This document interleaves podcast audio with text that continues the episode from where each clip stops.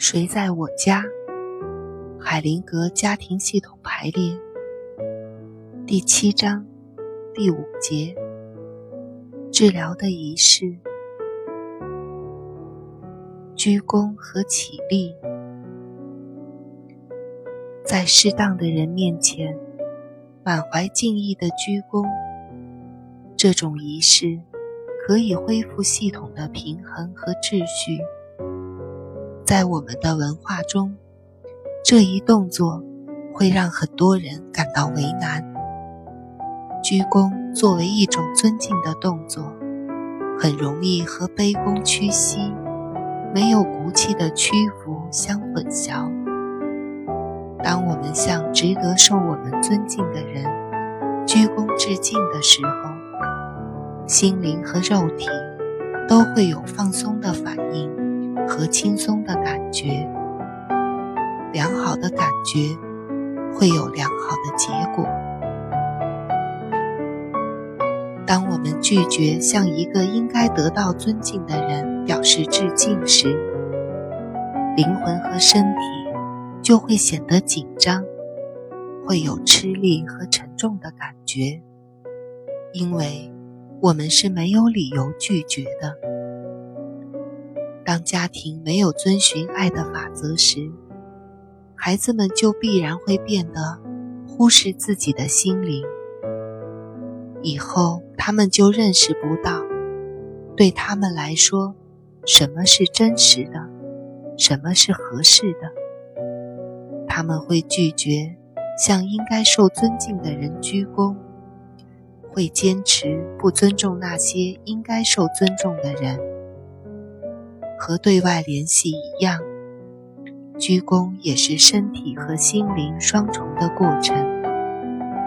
在系统排列中，整个家庭系统被呈现出来的时候，是很容易完成的。家庭系统的完整性，使这一过程变得顺理成章。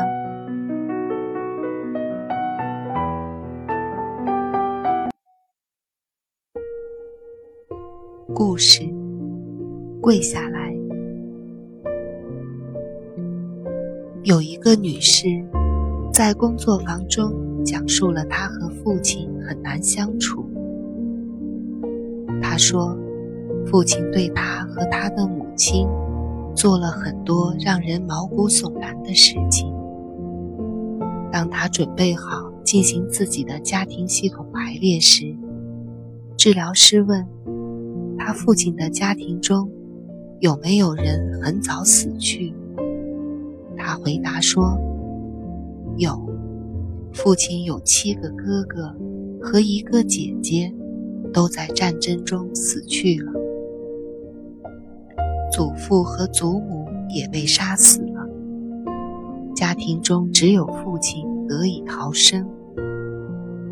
当死者的代表。”在父亲代表的身后排成半圆形时，每个人都感受到了他那沉重的命运。这个女人不由自主地深深抽泣起来。她用手捂住双眼，头垂了下去，下巴贴着胸口。强烈的抽泣过去之后，治疗师引。注意头部的自发运动，让他继续完成下去。他的注意力内敛，自己体会这个动作应该怎么做。这个姿势，他保持了很长的时间，泪如雨下。四个月后，在另一次小组治疗中，他汇报说。虽然她已经有四十五岁了，还是出乎意料的又怀孕了。